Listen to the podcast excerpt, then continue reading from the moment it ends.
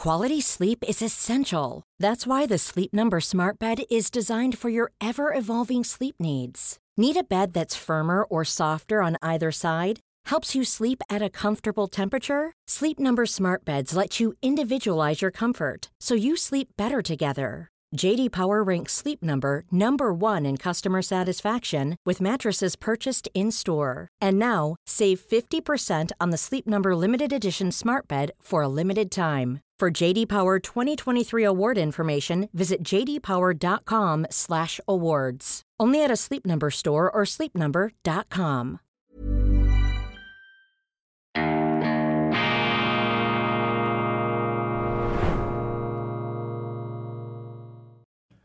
Grüezi miteinander, ganz herzlich willkommen und einen wunderschönen guten Morgen, meine sehr verehrten Damen und Herren, liebe Freunde. Ich begrüße Sie zur schweizerischen Ausgabe von Weltwoche Daily, die andere Sicht, unabhängig, kritisch, gut gelaunt, selbstverständlich und vor allem an diesem Mittwoch, dem Samichlaustag, dem 6. Dezember 2023, 1971. Das ist der erste Samichlaustag, an den ich mich bewusst zurück erinnern kann bei uns zu Hause in Kloten. Ich vermute, mein Vater hatte ein Samichlaus-Kostüm an. Ich entdeckte es viele Jahre später zu meiner kompletten Bestürzung. Da ist ein ganzes Universum in mir zusammengebrochen. Dutzende, Hunderte von Kronleuchtern sind von der Decke gekracht. Da sehe ich in einem alten Schrank dieses Samichlaus-Kostüm und auf einmal war der ganze Zauber verflogen geflogen, aber damals 1971 in Kloten, etwas über 500 Meter über Meer gelegen, tief verschneit natürlich am 6.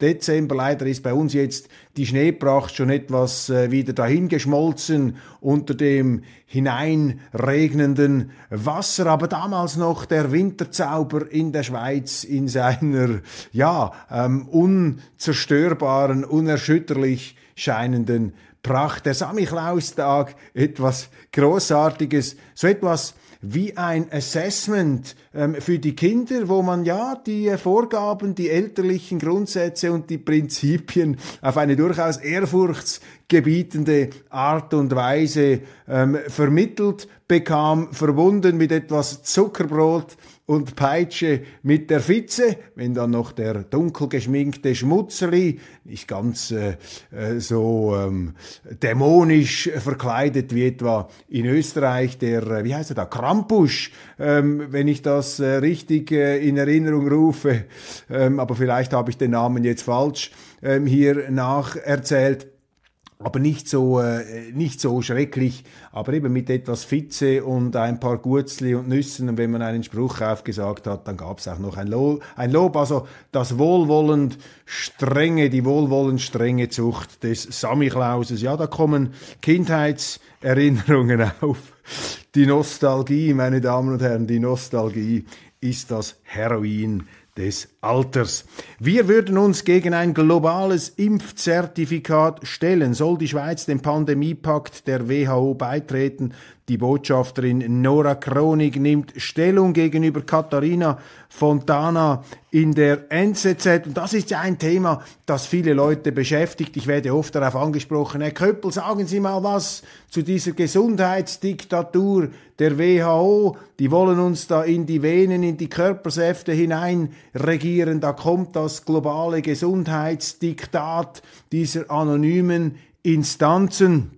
Und jetzt also die Chefunterhändlerin der Schweiz, ähm, die da dagegen hält und sagt, nein, es wird kein globales Impfzertifikat geben, die Schweiz werde ihre Souveränität behalten. Und meine persönliche Meinung zu diesem ganzen WHO-Zirkus ist, dass nicht die WHO eine Gefahr für die Schweiz darstellt, meine Damen und Herren. Wir Schweizer, wir sind die größte Gefahr für die Schweiz, wenn wir nämlich Souveränität abgeben, aber nicht primär an die WHO. Die WHO ist auch ein internationaler Verbund von nicht gewählten Funktionären, die sich aufschwingen und immer mehr Macht ausüben wollen.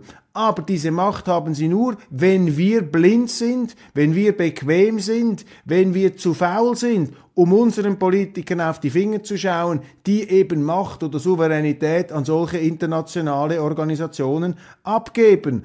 Und mein Thema ist ja die Europäische Union. Da läuft das ja seit vielen Jahren und die WHO ist für mich so etwas wie eine Art Elektroschocktherapie, die nun auch noch den Letzten die Augen geöffnet hat, dass man eben aufpassen muss, dass man sich da nicht ranhängen darf an diese internationalen Organisationen. Ja, internationale Organisationen sind auch eine unvermeidliche Begleiterscheinung einer globalen Vernetzung, die es gibt. Und dann schwingen sich eben immer auch die politischen Profiteure auf, um die wirtschaftliche Zusammenarbeit im gegenseitigen Interesse zu überformen, zu überbauen, zu überkleistern mit ihren internationalen Organisationen, die oft auch einfach äh, Organisationen sind, um Geld abzuschöpfen. Und diese WHO, deren Sinn sich mir jetzt nicht auf den ersten Blick erschließt. Ich bin allerdings auch kein Experte dieser WHO. Ich empfinde solche Organisationen tendenziell eher als ähm,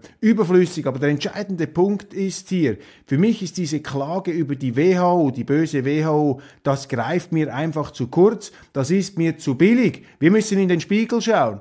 Und wir haben es in der Hand. Wir müssen es als Schweizer verhindern, dass eben eine WHO dermaßen aufgerüstet wird. Oder dass die Schweiz, das ist ja noch viel schlimmer, einen institutionellen Anbindungsvertrag, eine Paketlösung. Wenn sich die Schweiz einpacken ließe von der Europäischen Union, stellen Sie sich das einmal vor, meine Damen und Herren, das ist das Thema. Also die gute Sache an dieser ganzen WHO-Debatte ist, die gute Sache ist, dass eben diese WHO aufgrund der Pandemie natürlich und der extremen ähm, Aufmunitionierung des Staates, die wir damals gespürt haben, auch die Beraubung von Grundrechten, die Einschränkung von elementarsten, elementarsten Menschenrechten, dass dies die Leute empfindlicher gemacht hat für diese sich aufspreizenden internationalen Machtanmaßungs- Institutionen und dass unsere demokratischen Widerstandskräfte da geweckt worden sind. Aber nicht vergessen, nicht die WHO-Leute, dieser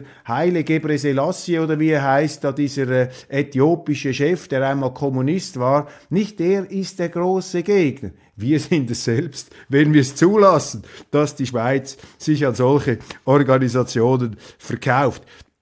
Gestern habe ich gesagt, unser Land sei doch noch geprägt von einer gewissen Restvernunft der Politik. Dies allerdings nicht, weil wir Schweizer vernünftiger wären aufgrund der frischen Bergluft und der gesunden Alpenmilch und dem Muhen unserer Kühe. Nein, das ist nicht der Grund. Wir sind intelligenter, weil unser System intelligenter ist. Man kann gar nicht genug Danke sagen unseren Vorfahren dafür, was sie uns für ein politisches System hinterlassen haben umso verwerflicher finde ich, wie heute Politiker, übrigens auch die beiden Bundesratskandidaten der SP, Beat Jans und John Bult, wie die auf diese Errungenschaften pfeifen. Das sind nämlich zwei Euro-Turbos, EU-Turbos, aber man muss der SP auch die Chance geben, sich im Bundesrat zur Kenntlichkeit zu entstellen. Und deshalb gehöre ich ja zu denen, die sagen, wenn die die beiden aufstellen, ja, dann soll man einen von den beiden wählen in der Bundesversammlung und denen nicht einen anderen Kandidaten aufs Auge drücken. Denn wenn sie das machen, dann übernehmen sie ja die Verantwortung für diesen Kandidaten. Nein, die SP soll selber die Verantwortung für diese Euro-Turbos übernehmen, die sie da in die Regierung hineinschickt. Äh, das ist äh, für mich mich ähm, auch ein, ja, die Möglichkeit ähm, hindert euren Polit, das würde ich den Bürgerlichen hier sagen, hindert doch euren politischen Gegner nicht daran, einen Fehler zu machen. Wenn die selber in die Wand laufen wollen, ja, dann sollen sie das tun. Und da müssen halt die Bürgerlichen zusammenhalten und diesen Euroturboismus verhindern. Aber wir waren bei der Kollektivintelligenz unserer Institutionen, der Vernünftigkeit der direkten Demokratie, die eben ein Instrument zur Verhinderung des ideologischen Wahnsinns in der Schweiz ist. Zumindest meistens, beziehungsweise die Korrektur von Fehlschaltungen kann schneller passieren. Wir sehen es bei der Energie, Stichwort Kernkraft, wir sehen es auch bei der Migration, da ist zwar noch nichts faktisch erreicht, aber die Diskussion ist so stark, dass ich die Hoffnung nicht verloren habe, dass die Schweiz hier die Kurve noch einmal findet. Und ein zweites Beispiel eben dafür, dass sich etwas verändert, dass es tagt gewissermaßen, dass eben die Finsternis da zerstäubt, ist ähm, die immer mehrheitsfähiger werdende Position, dass die Schweiz eine stärkere Armee braucht. Nun sind, äh, ich lese das äh, in den Zeitungen, ich entnehme das etwas der allgemeinen Stimmung in den Medien und das ist wichtig, weil die Politiker in Bern, die machen mehr oder weniger das, was sie in den Medien lesen können, was im Blick, im Schweizer Fernsehen, vielleicht auch etwas in der Neuen Zürcher Zeitung ähm, drinsteht. Das hat da einen großen prägenden Einfluss. Äh, am Ende sind natürlich alle dämonisch gebannt vor der Weltwoche ähm, und schauen da hinein, was wir wiederbringen. Aber wir wollen uns da selber nicht überschätzen in diesem Konzert da der äh, verschiedenen Medien. Aber die ähm, Politiker, die achten darauf, was in den Zeitungen steht. Und vor allem eine NZZ, die macht sich ja sehr stark jetzt für diese ähm, aufgestockten Armeeausgaben. Das ist grundsätzlich etwas Richtiges. Das ist eine ganz entscheidende ähm, Staatsaufgabe, die Verteidigung sicherzustellen. Wo allerdings die meisten Zeitungen ähm, in die Irre laufen, das ist bei der Frage der NATO, bei der Frage der Unabhängigkeit. Das ist nach wie vor das umstrittenste Thema. Bei der Energie wenden wir uns langsam ab von dieser grünen ähm, ähm, äh, Versteiftheit auf bestimmte nicht praktikable Positionen. Da kehrt der Pragmatismus ein. Wir sehen es auch bei der Armee. Das Bewusstsein, dass es eine starke Verteidigung braucht, kehrt zurück. Aber nach wie vor umstritten ist die Frage der Unabhängigkeit. Es gibt einfach sehr viele Schweizer Politiker, und ich meine jetzt hier etwas die, die Wohlgesinnten, die Wohlmeinenden, nicht die, die eine vielleicht heimliche Agenda verfolgen, die Schweiz da unter dem Radar in die EU zu führen. Bei den Wohlmeinenden ist einfach die Angst vorhanden, dass die Schweiz nicht auf Konfrontation gehen sollte mit der Europäischen Union, dass das nicht ähm, unser Stil ist. Wir möchten mit niemandem Ärger. Wir sind ein kleines Land, wir sind auf gute Zusammenarbeit angewiesen. Das kann ich verstehen. Was ich nicht verstehen kann, ist die Mutlosigkeit und auch die Ideen- und Kreativitätslosigkeit, ähm, mit der man ähm, an dieses Thema herangeht und nicht selbstbewusster die schweizerische Position, die ja eine Position ist, für die man sich nicht entschuldigen muss. Seit über 500 Jahren haben wir niemanden mehr angegriffen. Wir machen Wertschöpfung, wir sind attraktiv, wir sind ein Weltmeister der direkten Demokratie, des Friedens, des Ausgleichs, der Toleranz, der Integration auch unterschiedlichster Mentalitäten und, und Stämme in unserer Schweiz auf der Grundlage einer Staatsidee. Da muss man sich ja nicht verstecken. Und es ist äh, völlig abwegig, dass man so etwas Erfolgreiches da anschrauben möchte an ein anderes Gebilde, das ja den praktischen Erfolgsbeweis noch überhaupt nicht geliefert hat. Also da fehlt es bei der Unabhängigkeitsfrage, da fehlt es ganz klar eindeutig an, ähm, an Selbstvertrauen in der äh, Schweiz. Bei den Bundesratswahlen, das sage ich mir, der Vollständigkeit halber, man darf das nicht überschätzen. Ich habe das gestern versucht, etwas auch. Ähm Ryan Reynolds here from Mint Mobile. With the price of just about everything going up during inflation, we thought we'd bring our prices down. So to help us, we brought in a reverse auctioneer, which is apparently a thing. Mint Mobile unlimited premium wireless. Ready to get 30, 30, bit to get 30, bit to get 20, 20, 20, bit to get 20, 20, bit to get 15, 15, 15, 15 just 15 bucks a month. So, Give it a try at mintmobile.com/switch. slash $45 up front for 3 months plus taxes and fees. Promo rate for new customers for limited time. Unlimited more than 40 gigabytes per month slows. Full terms at mintmobile.com. Hiring for your small business? If you're not looking for professionals on LinkedIn, you're looking in the wrong place. That's like looking for your car keys in a fish tank. LinkedIn helps you hire professionals you can't find anywhere else, even those who aren't actively searching for a new job but might be open to the perfect role. In a given month, over 70% of LinkedIn users don't even visit other leading job sites. So start looking in the right place. With LinkedIn, you can hire professionals like a professional. Post your free job on linkedin.com slash people today. Differenziert darzulegen. Natürlich ist es nicht irrelevant, wer in den Bundesrat gewählt wird. Ähm, der Bundesrat ist aber genauso Ausdruck einer gewissen Stimmung in der Schweiz, als dass er diese Stimmung beeinflusst. Also der Bundesrat ist im Grunde auch eine, ein Symptom dessen, was in der Schweiz immer mehr Menschen denken. Der Bundesrat ist sozusagen der verkörperte Mainstream der Schweiz, allerdings ein Mainstream, der sich eben wandeln kann. Nicht so festgeschraubt und festgezurrt wie der Mainstream in Deutschland, diese Käseglocke, dieses Raumschiff, das da abgehoben ist. Bei uns ist das zum Glück alles etwas offener, etwas flexibler gestaltet. Zum Glück auch hängt Wohl und Wehe der Schweiz nicht vom Bundesrat ab. Sie erinnern sich, in der Finanzkrise 2008 ist der damalige Finanzminister Hans-Rudolf Merz einem Herzinfarkt ähm, nicht zum Opfer gefallen zum Glück, aber er hatte damit zu kämpfen. Er fiel aus. Es musste dann eine Kollegin, die Frau Wittmer-Schlumpf, seine Funktionen übernehmen äh, in der damaligen Zeit und man hat überhaupt nichts gemerkt. Das heißt, wenn in der Schweiz ein Minister ausfällt, dann löst das keine Staatskrise aus, wie das zum Teil in anderen Ländern der Fall ist. Also nicht überschätzen, aber auch nicht unterschätzen.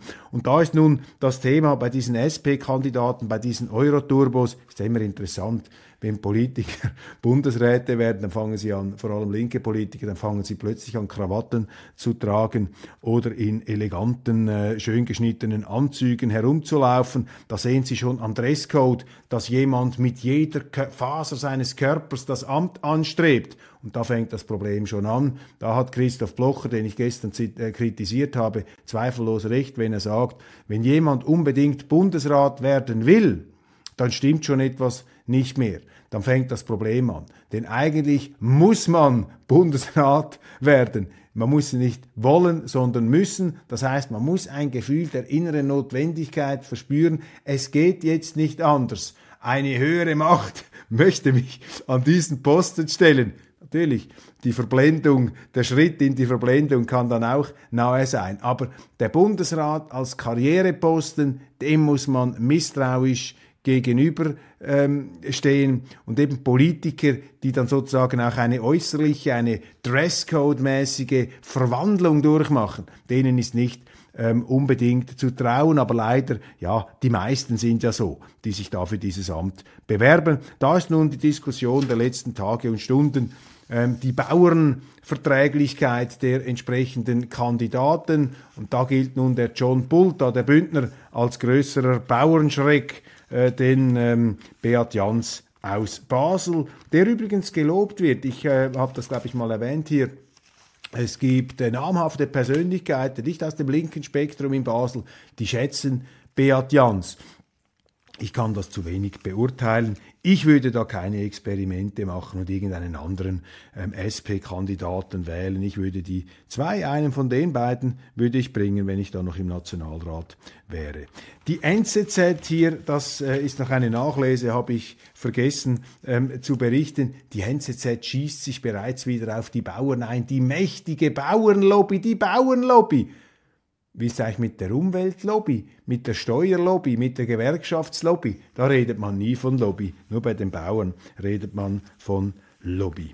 Die arrogantesten Personen der Gegenwart sind meistens in der staatlich geförderten Kultur beschäftigt. So auch Bendix Fesefeld, was für ein faszinierender Name. Der Schauspielhaus-Dramaturg Bendix Fesefeld der hat es gar nicht gern, wenn man seine dramaturgische Arbeit kritisiert, wie hier dem Tagesanzeiger entnehme. Sie erinnern sich, die Publizistin Regula Stempfli hat in der Weltwoche kürzlich über dieses äh, Pornotheater, das Pornospektakel im Schauspielhaus berichtet.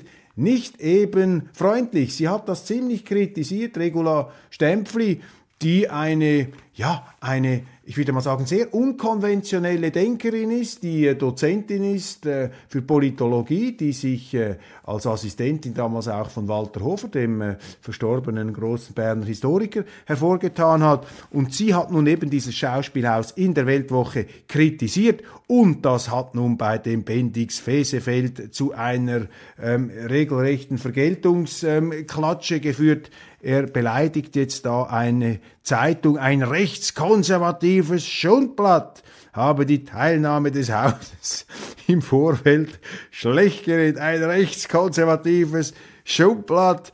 Ja, da würde sich vielleicht auch Frau Regula Stempfli, die nun nicht unbedingt äh, als rechtskonservativ zu bezeichnen ist, die würde sich da nicht angesprochen fühlen. Aber Bendix Fesefeld mit einer etwas deutsch anmutenden Arroganz und Überempfindlichkeit der staatlich besoldete Dramaturg des Schauspielhauses. Ich bewundere fast schon wieder das Selbstvertrauen dieser Deutschen, die da in die Schweiz kommen und sich dann einfach mal hier ausbreiten und ihre Zensuren verteilen, so als ob sie zu Hause wären. Das ist eben das deutsche Selbstvertrauen. Da darf man sich aber, meine Damen und Herren, als Schweizer nicht unkriegen, unterkriegen lassen. Und da ich ja selber 25 Prozent äh, Deutscher bin, weiß ich hier zweifellos, wovon ich rede.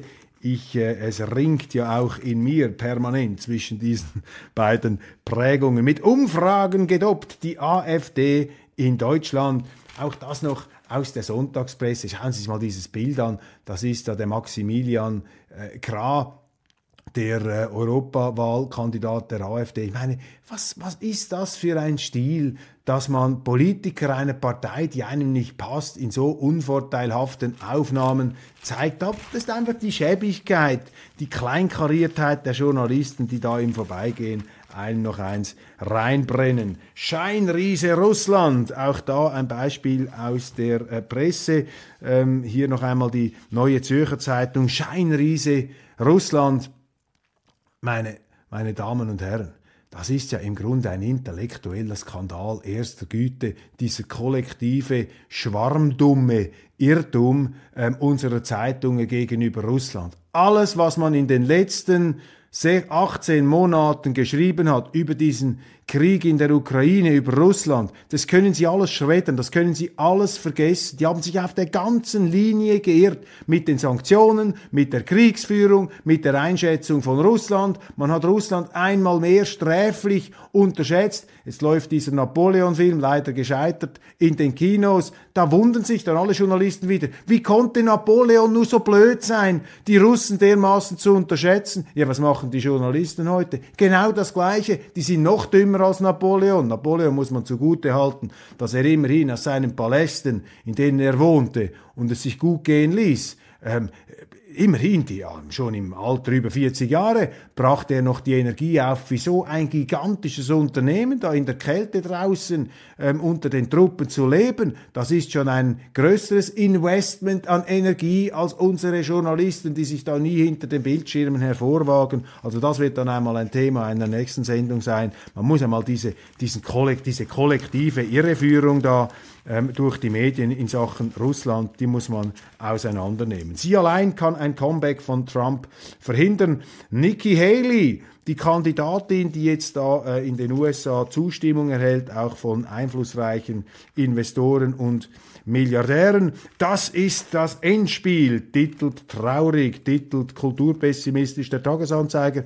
In Dubai bietet sich die letzte Chance wieder einmal die letzte Chance, um den Ausstieg aus den fossilen Energien in den nächsten Jahren massiv zu beschleunigen. Meine Damen und Herren, ich sage Ihnen, aufhören mit dieser Planwirtschaft. Das ist das Dümmste, dieser grüne Kollektivismus, auf den wir eingestiegen sind, diese grüne Kolchose aus der Wohlstandsverwahrlosung heraus geboren. Wir haben die deutsche Autoindustrie verschrottet, wir haben unsere Energieindustrie verschrottet, wir machen die Marktwirtschaft kaputt, wir haben den Staat aufgebläht, wir sind irgendwelchen Kindern, armen Kindern, zum Teil mit kognitiven Beeinträchtigungen, diese Greta, wir sind eben wie Schafe hinterhergelaufen, wie Lemminge und die, die dagegen gehalten haben, die wurden da als Feinde der Zivilisation verteufelt. Also, wenn es etwas gibt, was man aus diesem Klimahype lernen kann, dann eben der, es irrt, dann eben der, da, da dies es irrt der Mensch, solange er strebt. Wir müssen einfach aufpassen. Vor allem dann, wenn der Mensch das Gefühl hat, er sei sich seiner Sache